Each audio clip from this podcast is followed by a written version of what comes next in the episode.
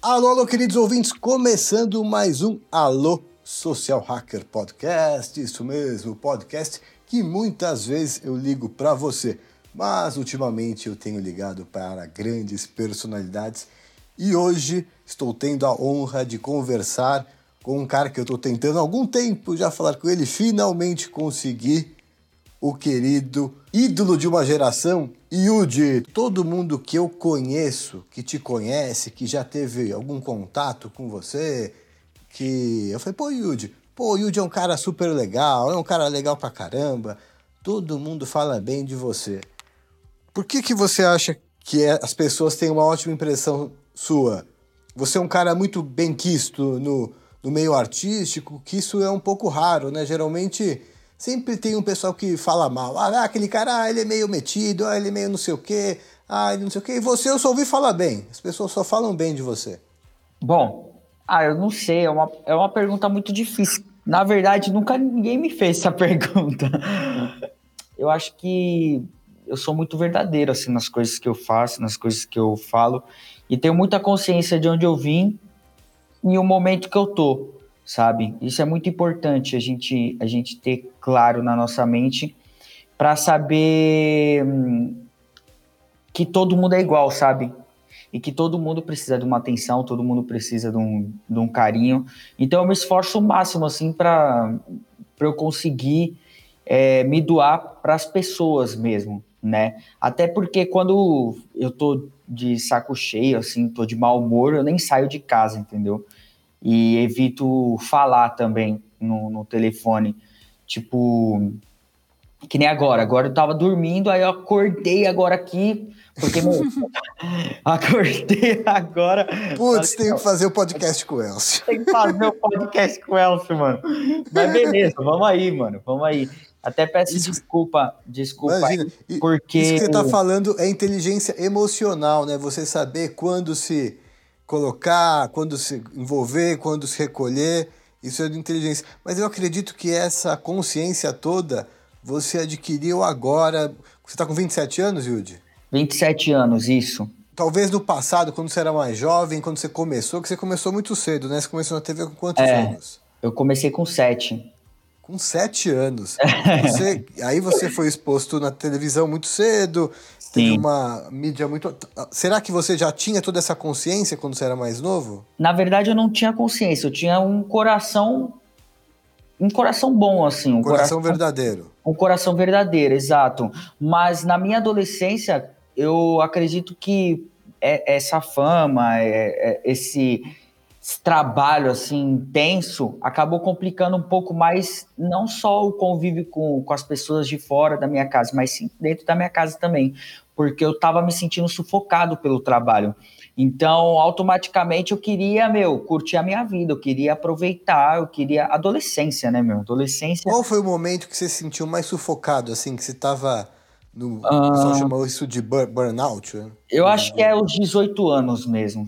Os 19 tá, ali. 19 você anos. Você estava fazendo o que nessa época? Eu estava no Bom Dia e Companhia. Você estava no Bom Dia e Companhia. Você ficou até quantos anos no Bom Dia? Eu fiquei até os 22.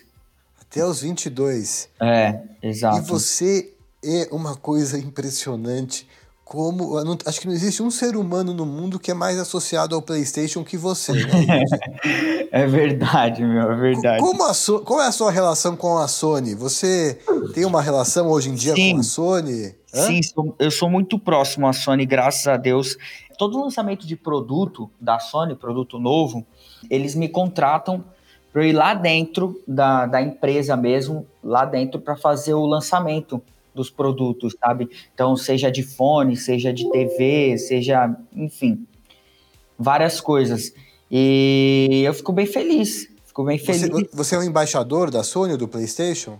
Não, não chega a ser um embaixador, né? Mas Sim. eu. Mas você tem uma relação próxima e você é contratado com frequência para os eventos da Sony, tipo isso. Sim, sim, sim. E outra, é, como a Sony tem um nome muito forte e é um nome muito bem visto assim no mercado, eu acabo fechando muitos trabalhos em cima do, do nome da Sony, da PlayStation mesmo, né? Porque uhum. me chamam para eventos de game, de anime, enfim, esse universo todo. Quantos e... Playstations você tem na sua casa? um em cada cômodo. Bom, agora eu tenho um só, mas eu é. cheguei a ter três Playstation é. aqui. Hoje eu só tenho um, mas esse é o que serve. Fica na sala de vídeo e assisto filme, jogo PlayStation, é, enfim, faço tudo com, com o PlayStation. Eu vou falar um pouquinho mais pra frente disso. Agora você tá numa fase mais tranquila, eu vou falar disso mais pra frente. Mas Sim. antigamente você era um cara que ia bastante pra balada e etc Sim. e tal. O pessoal ficava te enchendo o saco com a história do PlayStation quando você tava à noite bastante? Pô, um monte, meu. Então, tipo, as pessoas falavam, ah, ele não gosta do, de falar dele do PlayStation. E realmente eu não gostava mesmo na minha fase de adolescência. Porque não era tipo uma pessoa, era todo mundo. Já pensou 24 horas, você é tipo o Sérgio Malandro, tá ligado? Todo lugar yeah, que passa, o pessoal fica fazendo iê, iê. Chega uma hora, mano, que cansa, ninguém vive de iê, iê tá ligado? Sim. E aí, eu na minha adolescência, eu, eu as pessoas me viam como uma criança sendo que eu já tava meio que casado. Minha namorada morava comigo, eu já tava tipo. Você tinha mais de 20 anos, já era é, um homem e as pessoas achando que você era uma criança. Exato, tava em outra fase da minha vida e o pessoal achando que eu tinha 12 anos ainda. Então, isso me incomodava um pouco. Só que depois, na, na fase adulta, eu entendi que, tipo, muitos que gritavam, gritavam PlayStation era simplesmente para chamar minha atenção, sabe? Era um carinho, assim, que eles tinham por mim e queriam me chamar atenção, mostrar que eles assistiam Bom Dia e tudo mais. Aí foi uhum. quando entendi que eu precisava usar disso uma forma positiva para minha vida, né? E aí foi quando eu tatuei o PlayStation na minha perna, foi quando eu comecei a fazer os eventos, comecei a aceitar os eventos, que nem assim eu aceitava os eventos, né? Que era para ir falar do PlayStation. Você virou o jogo, né? Eu chamo isso de reenquadramento. Tudo é como a gente vê, né? Exato. É, a e aí vida, eu... tudo tem muitos lados. E outra, quando a gente tá na fase adulta e começa a ganhar dinheiro com aquela piada, aí, aí o negócio muda, né, mano? Ô, Yudi, você, é, quando você diria que. Aí você tava no Bom Dia, era uhum. um cara hiper conhecido no Brasil. Sim. É, aliás, por várias gerações assistiram você é, uhum. é, apresentando o programa. Aí você começou a ficar muito na balada, que, é, ficar, você fala isso abertamente, que você Sim. foi muito pra balada, etc e tal. Sim. Qual foi o momento que você, que mais ou menos, a gente está em 2020, que você estava mais nessa pegada de balada, de sair, de noitada? E uhum. qual foi a hora que você falou chega? Eu queria que você me contasse essa virada sua. Eu acho que foi o ano mais pesado para mim, acho que foi em 2015. 2015. 2015 para mim, que foi quase agora, né, meu? 2015 para mim foi um ano assim que eu fiquei todo inchado de tanta cachaça eu. Enfim, tava jogando tudo aquilo que eu tinha conquistado no ralo, questão financeira, em questão de respeito, em questão de família, em, em tudo. E foi o ano que mais, tipo, eu, eu queria aproveitar a balada para esquecer dos problemas que eu tava com, formando, sabe? que você nem tinha. Você estava criando o problema e estava querendo fugir Exato. dos problemas que você estava criando. Exato. Na verdade, eu acredito agora que esses problemas eram uma, na minha cabeça, assim. Como eu passei a minha infância, minha adolescência trabalhando muito e tendo uma responsabilidade muito grande nas minhas costas, eu chegou um momento ali que eu falei, não, eu preciso conhecer o Yude, sem conhecer o Yude televisão, sem conhecer o Yude que as pessoas conhecem. Eu preciso me conhecer, eu preciso aproveitar coisas que eu nunca aproveitei na minha vida inteira, entende? E, e aí foi o que eu fiz. Saí, fui pra noite, comecei a cantar na noite, comecei a frequentar lugares que, enfim, eu frequentava só final de semana, comecei a frequentar durante a semana. De repente eu me encontrei num, num num beco você ficou, você durou, Quanto tempo essa fase mais hardcore, o Yuji? Ah, demorou um pouquinho, hein, meu? Você ficou de que Porque, porque assim, porque assim, na, na minha adolescência eu já peguei um pouco essa fase, entendeu? Uhum. Porque na adolescência eu ia, pá, fazia, voltava e pá. Mas eu digo 2015, algo que ficou todo dia mesmo, sabe? Foi o ano sim, o ano da desgraça, assim, sabe? Tipo, eu acordar, querer ir tomar uísque à tarde, acordar de manhã, de E aí você é aquele cara que conhece todos aqueles lugares que estão abertos 24 horas aqui em São Paulo, que Exato. poucas pessoas sabem. Exato. Eu já, já, já, já, passei um pouco por isso, É, alguns anos tô- atrás, de conhecer É. todos os lugares que não fecham, enfim. Exatamente. Então, tipo, e quando caiu a sua ficha? puteiro- Desde puteira, casa de swing, aí bar, balada, festa na casa dos amigos. E nessas horas, né, meu, você na televisão e tal, você tem tudo. Tudo, Uhum. tudo. Mas aí foi quando começou a apertar. Na verdade, eu comecei a passar o cartão aqui, ali, pum, pé, pé, não passava mais. Eu falei, que diacho é esse? Que desde a minha infância o cartão passou e agora não tá passando. Aí liguei para minha irmã, liguei para minha mãe e eles e elas falaram, a gente já tinha te avisado que uma hora isso ia acontecer. Essa hora ia chegar e você não tava dando ouvido. A gente zerou, zerou as coisas aqui, não tem como. Falei, como assim? Acabou a- a- foi a grana, foi pelo lado da grana. Exato, exato, acabou a grana, acabou tudo e tal. Eu falei, não, não é possível. Na verdade, a grana tinha, só que como meus pais que, que controlavam a, a parte financeira, eles seguraram uma parte para eu não me estourar totalmente, entende? Uhum. E foi a melhor coisa. Eu agradeço muito meu pai, minha mãe, minha irmã pra, por cuidar dessa, dessa parte, porque senão hoje não tinha nada, entende? Uhum. E aí foi quando me deu um choque, assim, que eu precisava largar as baladas, precisava largar essa vida e começar a recuperar tudo aquilo que eu tinha, tinha conquistado. E aí eu voltei a fazer bastante evento, voltei a fazer bastante. Comecei a fazer muito circo. Já fazia circo, mas eu fiz Circo? um monte conta isso, eu não tava Circo. sabendo. É, isso, isso ninguém sabe, assim, tipo, meu, passei muito tempo fazendo circo, e no Nordeste, Paraná, rodando o Brasil todo. Mas como que é fazer no circo? O que, que você faz no circo? Mano, eu chegava lá e cantava umas três músicas, entendeu? E Ah. fazia três sessões por dia, de manhã à tarde e à noite. E, e assim eu ficava, mano, sexta, sábado, domingo, ali fazendo, e um calor infernal atrás, em cima daquele todo. E Mas muitas no circo, vezes- assim, tinha o palhaço, tinha o malabarista, Isso, tinha o mágico, aí entrava o Yudi. eu ficava descansando lá no trailer, lá no. junto com, com, com todo mundo. Mas assim, É. eu ganhei grana nesse, nesse tempo também, entendeu? Então eu agradeço muito ao circo. Foi uma experiência que eu tive maravilhosa. Foi uma experiência que o- os velhos da comunicação tiveram, né? Uhum. A velha guarda, eles tiveram muito isso. E eu respeito, dividi circo, muitos trailers com o Dedé Santana, dividi com, com o Iê, dividi com pessoas que já estão na Então, caminhada. quem que te levou pro circo? Na verdade, eu recebia muito pedido, né, Aham. de circo. E para você ter noção, meu, é, minha BMW eu comprei com, com circo, entende? Aham. Tipo, a gente é um mercado que a gente não tem muita noção, mas quando você tem visibilidade na televisão e você cai no interiorzão lá do Paraná, que não tem nada, a prefeitura não contrata é, show grande, porque eles não têm verba para isso, o governo não dá verba para eles. A única atração que tem na cidade é o circo.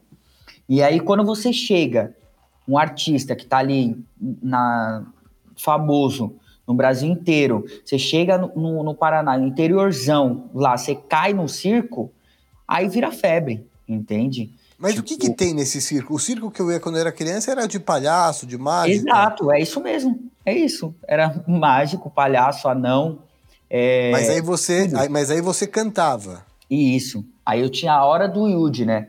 Aí eu chegava e, e fazia, mas não era só em um circo, eram circos aleatórios, espalhados pelo Brasil todo, entende? Mas você só cantava no circo.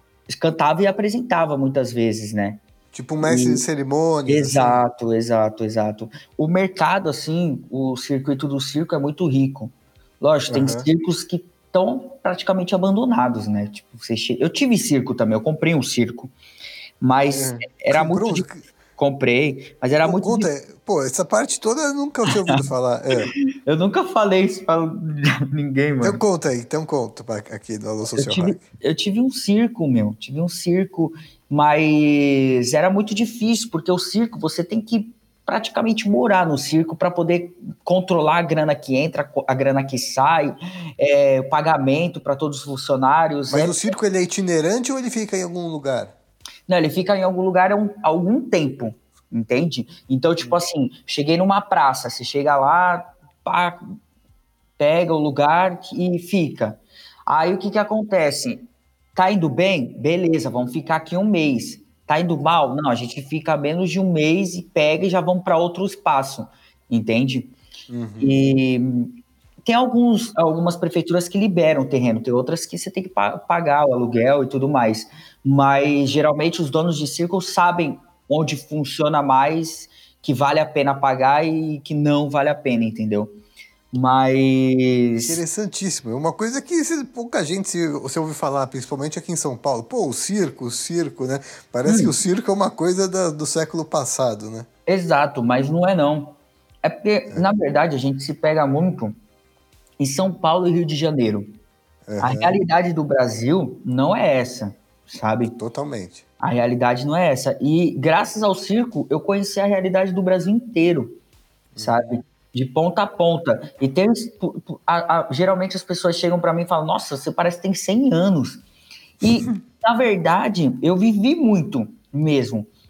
Só que eu vivi várias culturas, sabe? Eu vivi vários, várias coisas diferentes, assim, que nunca ninguém experimentou. E, mas acredito eu que também por necessidade também, sabe? De, de não. Você acha que esse, toda sua, sua experiência, desculpa te interromper, toda essa sua experiência, seja com circo, seja com televisão, seja na noite. É, é, isso que te tornou esse cara. Tudo bem que você já era um cara muito querido, mas uhum. potencializou isso em você, de você ser um cara com muita resiliência, que entende as pessoas, que sabe ver o lado das pessoas, que, que te torna Sim. essa pessoa que você é? Eu acredito que a vida, mas principalmente a minha base familiar, assim. Uhum. Acredito eu que pelo lado oriental também, né? Por, por a cultura oriental tá tão firme dentro da, da minha família, dentro da minha casa. Então eu acho que esse lado do respeito, essa honra, essa disciplina, todos os pilares assim do, do oriental tem quem. Quem é japonês na sua família mesmo? Nasceu no Japão? Meu, meus avós, né? Mas Os quatro avós. Isso, mas eu morei no Japão também. E meu pai, meu pai morou mais tempo que eu no Japão.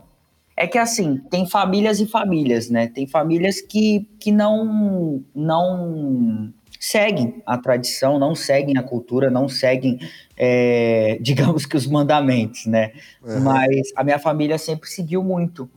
Então, eu acho que por isso é tão presente esse respeito pelo próximo, né? Uhum. E, e, e eu, acredito que a pessoa nasce também com essa facilidade de ter esse entendimento de que todo mundo precisa receber carinho, todo mundo precisa receber o elogio, todo mundo precisa se sentir amado, né? Então eu, eu, tento fazer a minha parte, eu tento me doar ao máximo e assim confesso eu que muitas vezes eu dei o que eu não tinha para as pessoas, né? Até felicidade mesmo. É, quantas vezes eu estava com febre, cansado no estúdio lá no SBT e eu tinha que sorrir para as pessoas sorrirem em casa, sabe? Eu acho que o trabalho faz isso com a gente, né? Ele faz a gente entender que mesmo a gente não tendo naquele momento o pouco que a gente tem e forçado também, é, faz o bem para outra pessoa e lá para frente a gente vai receber algo em troca. Então é muito louco é, é, essas coisas. Hoje eu entendo com uma cabeça cristã assim que Deus preparou todas essas histórias, esses momentos para eu ter a facilidade de conversar com diversos públicos, diversas uhum. pessoas e entender um pouco de da história de cada um, entendeu? Perfeito. E de quando que virou essa chave? Você, é, 2015 você estava nessa bagunça toda e uhum. quando virou, foi ou foi gradativo, não foi uma virada de chave? Eu já já via que tava algumas coisas erradas assim na minha vida, mas mesmo assim eu queria continuar com o erro, sabe? Isso acontece muito com várias pessoas. As pessoas sabem que tá fazendo a coisa errada, sabem que aquilo tá prejudicando, tá atrasando a vida dela, tá atrasando o sonho dela, mas mesmo assim ela continua porque ela acredita que não tem forças para combater isso, né? Prefere ir naquele prazer imediatista, né? E Exato. que acha que a vida é aquilo, né? Exato, que se contenta com pouco, né? Isso. Na real, né? E aí, eu acho que foi em 2000 começo de 2017, se eu não me engano, que eu realmente falei não. Deixa eu ver, 17, 18, 19. Não, finalzinho de 2017. Finalzinho de 2017 ali, eu já estava firme com Cristo. Foi quando eu fui para a igreja, entreguei minha vida a Jesus Cristo, pedi um recomeço na minha carreira. Então, Aí mas a... como é que foi que você foi para a igreja especificamente? Bom, você poderia tava... ter mudado de é, cabeça de, por vários caminhos, né? Sim. Alguém, algum amigo, algum conhecido, alguém Sim. te convidou? Como é que foi? Eu sou, eu sou muito ruim de data, sabe? Eu sou muito ruim assim. falar, é. nem você tá me perguntando, eu sou ruim demais de data. Tipo, você me perguntar que dia é hoje, eu falo, eu não sei, mano, não sei. Tipo. Mas hoje em dia ninguém sabe, por causa é da quarentena, ninguém sabe. Não, mas eu sempre fui assim, tá ligado? Até relógio, mano, sou horrível. Tem que ser digital, é. porque senão me perco. Mas, assim, eu eu lembro muito bem das histórias, mas o tempo eu não, não me recordo muito, porque ainda é muito presente na minha vida isso. Certo. Mas as histórias são muito nítidas. É, eu estava fazendo show na noite, num bar aqui é, em São Paulo, chamado Bar 18. E hoje é Santo Cupido, né? Sim. Mas, mas, E eu cantando black music, cantando algumas músicas bem alternativas, assim e tal. E aí, um desses shows, eu chego na porta do, do show e tem três moleques me esperando, de terno e gravata, me esperando lá na porta. E aí eu achei estranho, como três moleques na porta de um, de um bar, balada. Aí eu desci assim, aí molecada, beleza? Aí os três moleques vieram, ó, Deus precisa conversar com você, ele quer te falar. E ela, tá, tá, tá, tá, Deus, legal. Ah, gente boa. Então, Yudi, ele quer falar com você que ele precisa que você entre, entregue sua vida. Aí eu, tá, tá, beleza. Ela faz o seguinte: vamos entrar aqui no bar, vocês ficam lá atrás. Assim que eu acabar o show que eu tô atrasado, eu já venho falar com vocês, beleza?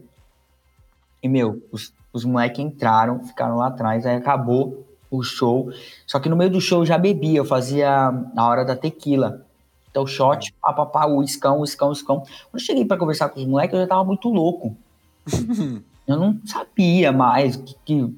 Aí os moleques, ó, oh, Yudi, Deus quer falar com você, ele quer que eu te entregue essa Bíblia. Eu falei, eu também amo a Deus, amo vocês também. Obrigado, mano, obrigado. Peguei aquela Bíblia, joguei no meu carro e o Bar 18 ali, o Santo Cupido, é perto da Royal. Peguei e fui pra Royal, pra uma balada pra curtir.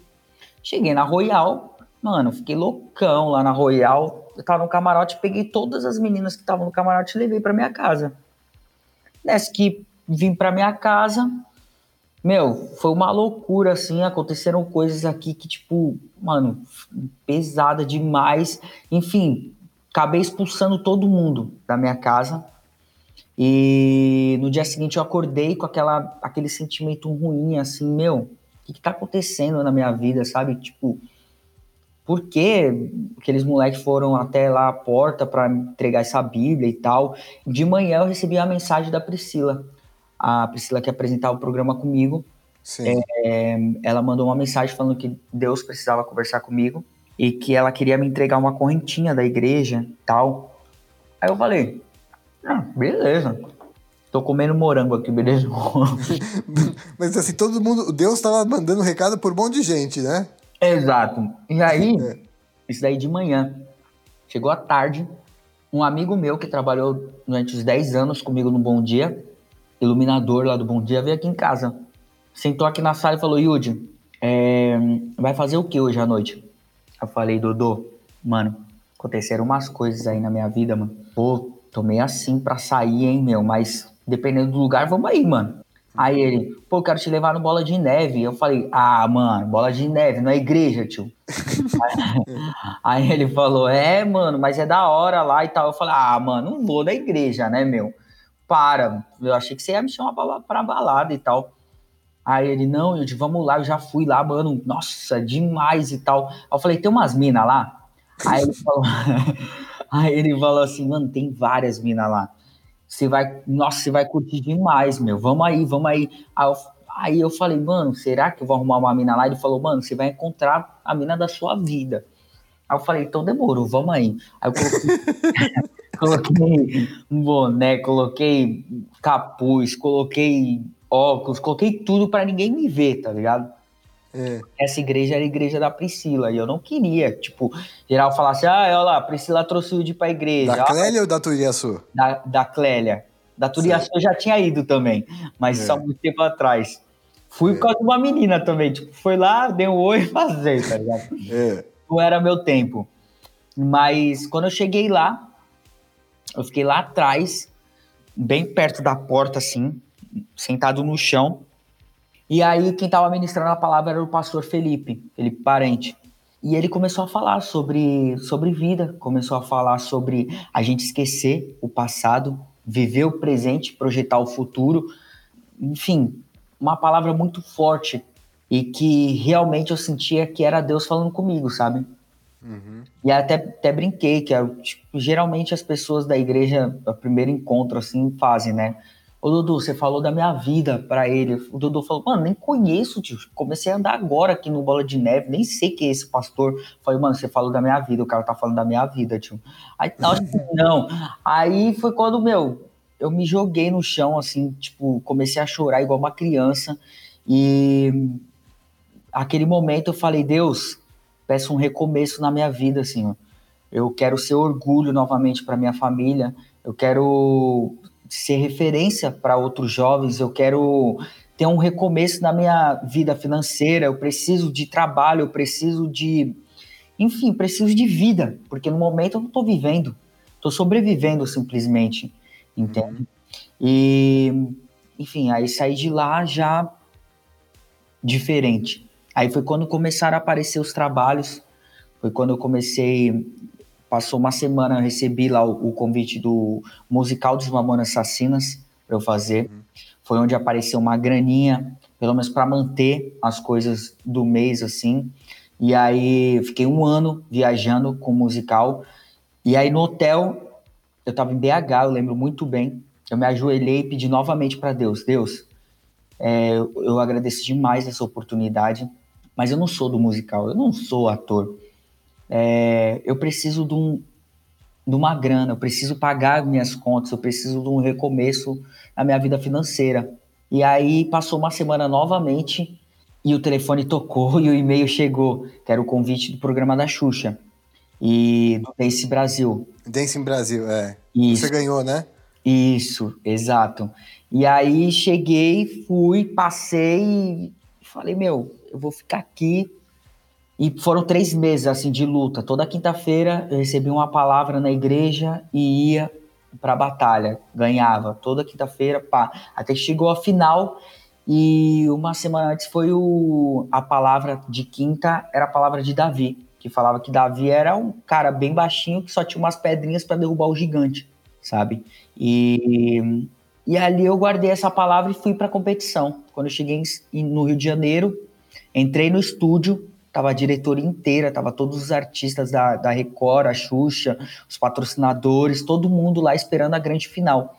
E o que eu fiz foi ir lá para trás, escondido de todo mundo, e a, me ajoelhei e falei: Deus, eu entendi Sua palavra, eu entendi o que o Senhor tá, tá me mostrando, e eu me coloco aqui como Davi.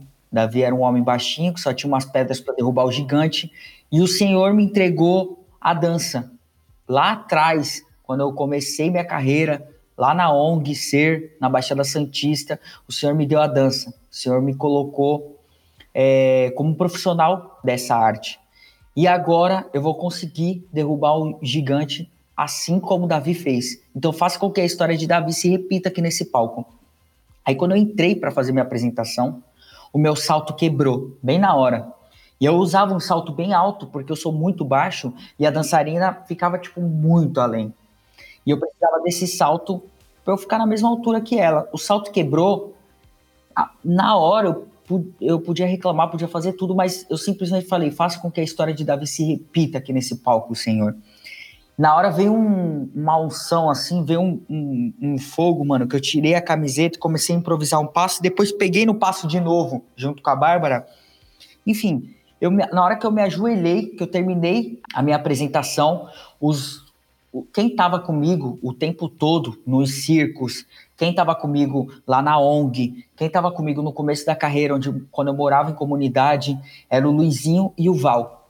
E eles que me ensinaram a dançar. Nessa hora, o Luizinho e o Val, eles invadiram o palco e me abraçaram.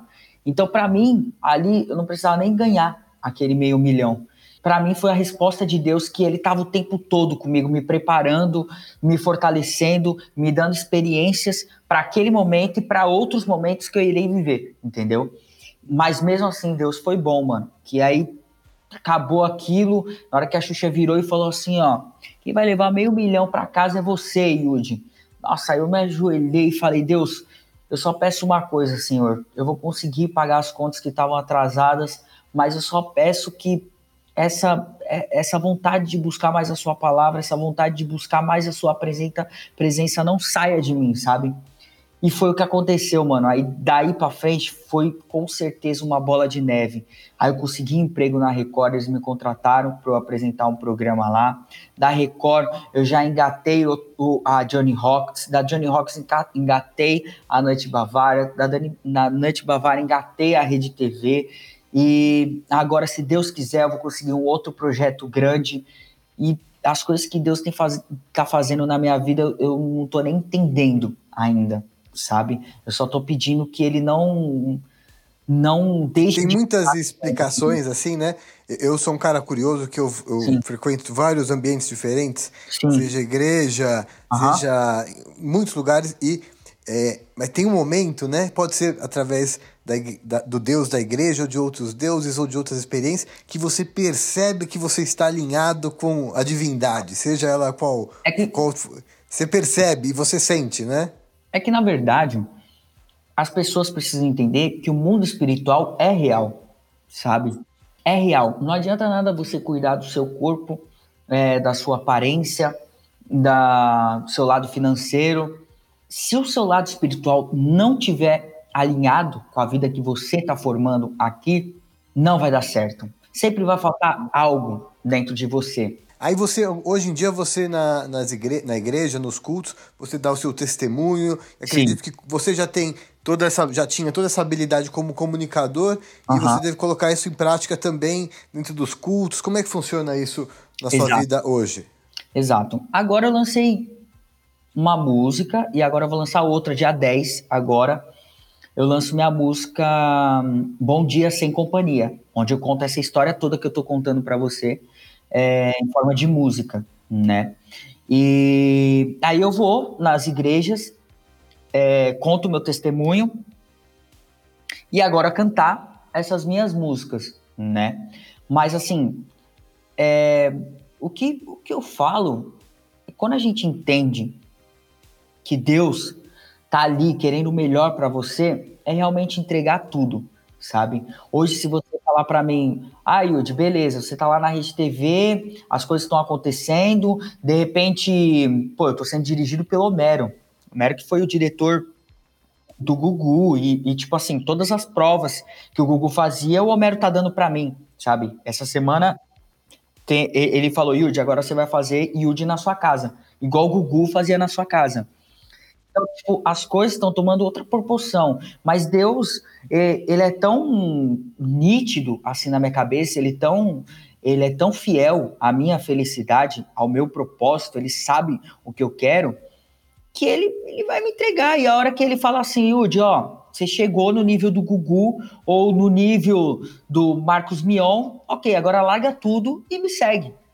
Tá tão nítido isso na minha cabeça, eu tô tão é, é, crente de que minha vida está entregue a Jesus Cristo, que eu vou fazer isso, entendeu? Porque que o meu tem a ver com aquilo que você falou lá atrás do, do de viver o presente, de você estar em paz com o presente, não é? Exato. Tá tranquilo. Você não tá, ah, o que vai ser? O que vai ser? Eu vou conseguir, eu não vou. Quando você tá, né, você tá desconectado do presente. Quando você tá Exato. tá tranquilo, sabendo que o presente é o um presente que tá tudo bem, as coisas você entra na frequência correta, digamos assim. É, exato, mas diferente da, da cabeça de muitos crentes, né? Porque os crentes falam: "Ah, não, Deus vai fazer, Deus vai fazer". E os crentes ficam tipo reclamando, tá ligado? Tipo, ai, não tá fazendo, ah, tá passando muito tempo, não tá fazendo. mas mano, você não fez nada, tá ligado? Tipo, uhum. ai, nossa, que nem esse lado mesmo de de namoro. Ai, tô esperando em Deus. Ok, amigão, você está esperando em Deus, beleza. Mas se você não trocar ideia com uma mina, se você não conhecer pessoas, se você ficar com medo de se relacionar com pessoas, é que você vai cair, que você não vai transar, que você vai acabar se envolvendo com uma pessoa, ela vai, vai te fazer mal. Mano, é impossível. Deus não vai brotar uma mina dentro da sua casa e você vai passar a namorar com essa mina, tá ligado? Ô, Yudi, eu vi uma. Eu achei muito engraçado. Você saiu uma matéria, uma notinha, algum site assim, é foi no meio da, da, do isolamento, ele falou assim, bom, eu não tô fazendo nada, não tô bebendo e não tô transando. falei, pô, achei engraçado, eu falei, pô, eu quero falar com ele sobre isso. Como é que foi essa notinha? Saiu em algum lugar isso, não saiu? Saiu, mano. Na verdade, saiu em todos os lugares, porque foi uma entrevista que eu dei. E realmente isso é a minha verdade, sabe? Meu, eu sou um cara, mano, que eu tenho história pra caramba. E assim, tudo que eu fiz serviu para eu ver que não, não funcionava, sabe? Tipo assim, meu sonho sempre foi ter uma família. Meu sonho sempre foi ter um emprego igual do Gugu. Meu sonho sempre foi, tipo, eu sempre cheguei quase, tá ligado? Porque eu tinha, eu, eu tinha o dom dado por Deus. Mas as minhas atitudes faziam eu recuar, faziam eu parar, e, mano, eu, quando eu entendi que tudo aquilo que eu tava fazendo não tava dando resultado pro meu trabalho, não tava dando resultado para, não tava levando alegria para minha família, não tava dando resultado pros meus relacionamentos. Falei, mano, o que, que eu vou fazer, tio? Eu preciso. Tudo que eu fiz de errado, agora eu vou fazer diferente. Tudo que eu fiz lá, eu vou fazer diferente. Então, se a Bíblia tá falando que se eu seguir tudo aquilo que tá na Bíblia, eu vou ter uma vida mais plena, eu vou ter uma vida mais completa, então eu vou seguir essa. Parei de beber.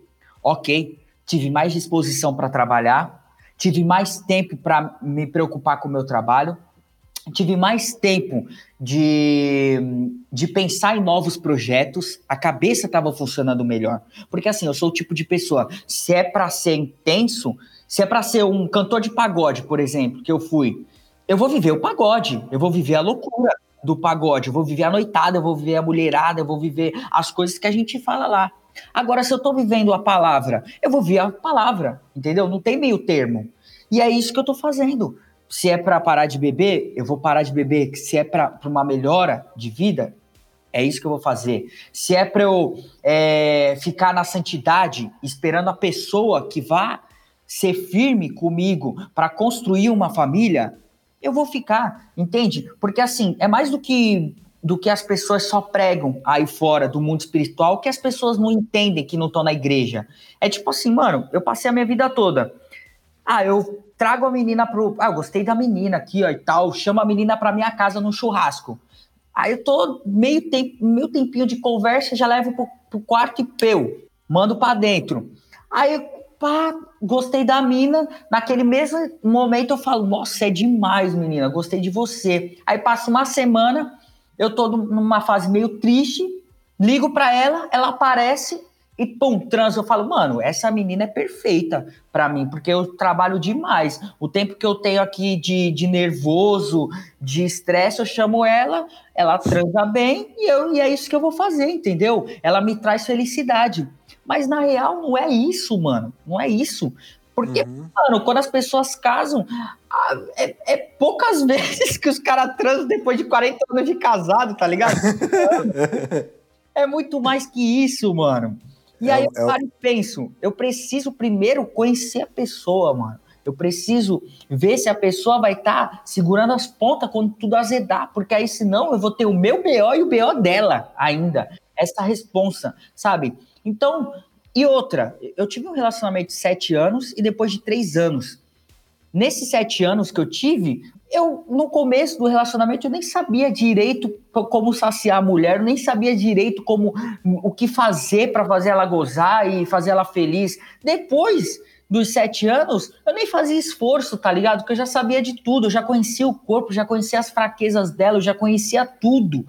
Então eu acho que, tipo, é mais um, um medo de não acreditar no que Deus está preparando para você, sabe? E hoje eu creio, mano. Eu creio que Deus vai colocar uma mulher na minha vida e eu vou conseguir construir uma família maravilhosa. Meus filhos também vão ser servos de Deus, vão ter uma carreira brilhante e vão ajudar outras pessoas também, sabe? Se entregar de verdade, né, Yudia? O que você está é, vivendo, né?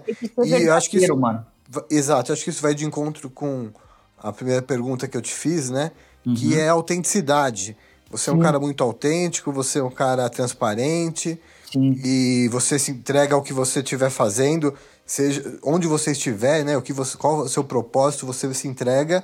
Sim. E por isso que as coisas acontecem na sua vida conforme o que você está se entregando. Se, quando você estava se entregando a uma vida mais da, da bagunça, foi isso que você colheu. Quando você se entregou a outro tipo de vida, foi isso que você colheu.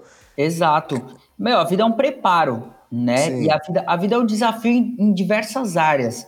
Assim, se você quer estar tá bem é, financeiramente, se você quer estar tá bem com, com um relacionamento, se você quer estar tá bem com a sua família, você tem que ver coisas para dar certo, sabe? Tipo, por exemplo, nos pequenos detalhes você vai se fortalecendo. Eu, por exemplo, vi que eu tava gordo pro vídeo. Eu falei, meu, não, a minha imagem tá zoada pro vídeo, minha cara tá, tá gorda. Eu falei assim: não, eu vou fazer um, uma dieta. E... você também é baixinho, né, Yudi? Pouco que engorda já parece muito mais. Parece uma coxinha, pai, zoado. Aí o que, que eu fiz? Falei: não, vou emagrecer. Em quatro dias eu perdi 5 quilos. Mas por quê? No meu entendimento é o seguinte: se você, se você não vence nem a sua fome, como é que você vai vencer sua carne? Sabe? Uhum, é, é, tudo, é tudo um preparo, mano. É tudo um, um preparo. Por isso que é, a gente tem que estar tá se cobrando sempre. E eu sempre fiz isso na minha vida, sabe? Eu acho que. E isso eu vejo muito na, nos grandes mestres que eu tive dentro da televisão. O Silvio Santos. O Silvio Santos, mano, é um cara que se cobra demais. É um cara que tá 24 horas ligado. A Hebe, por exemplo, é uma mulher, mano, que no, no, na folga dela, ela ficava ligando lá no estúdio do Bom Dia e Companhia para falar pra gente que eu, eu tava falando errado, que eu não estava me comunicando super bem com as crianças, sabe? Então, o que, que uma mulher que já tinha de tudo tinha que ficar ligando pro SBT para falar, orientar duas crianças que estavam começando sua carreira. Mas essa preocupação é Deus me entregou essa missão, então eu tenho que, eu tenho que combater um bom combate aqui, no, aqui né, nessa terra, entende? Então eu dedico minha vida a isso, melhorar sempre. Yudi, Adorei essa entrevista. Eu tenho também um programa que eu faço presencialmente, aí logo passar essa quarentena, faço questão de te entrevistar no Mind Talks, que é pro meu canal oh. do YouTube, e te conhecer pessoalmente, que eu acho que eu nunca te, te, me cruzei com você em lugar nenhum, apesar de a gente ter vários amigos em comum. Depois que eu saí do Legendários, você foi muitas vezes lá. Sim. Quero te agradecer demais, te parabenizar. Sou muito fã do seu trabalho, admiro você, tanto o seu trabalho quanto a sua história, de acompanhar de longe aqui. Obrigado, é, meu irmão. Identifico, identifico a sua, sua vitória em todos os âmbitos da sua vida e Amém. tenho certeza que você vai colher ainda muitas coisas, que vão aparecer Amém. cada vez mais coisas na sua frente. Amém. É, e que, meu, e... Eu, eu aproveito esse espaço aqui, é, peço para Deus abençoar a sua vida, abençoar a vida das pessoas que trabalham com você e as pessoas que vão te entregar outros trabalhos também e que hum, eu já profetizo aqui que daqui alguns anos a gente possa é, fazer uma outra entrevista, a gente rindo de tudo isso que a gente está passando, eu chegando, é, enfim, de helicóptero no seu estúdio e tal. Eu acho que vale a pena a gente sonhar, e sabe? Quando a gente sonha assim, Deus vê o que você quer e devido às suas atitudes, ele te entrega aquilo que tá no seu coração, sabe? Então, é basicamente isso, mano. Mais um sobrevivente da comunicação, né, papai? isso aí. Mais uma vez, muito obrigado. Tudo de bom, Yudi. Quero te encontrar pessoalmente, a gente bater um papo Opa, sim, pessoalmente. mano. e Vamos. você que está ouvindo aqui o podcast, fica ligado na música nova do Yudi. É nóis. Siga o Yudi nas redes sociais.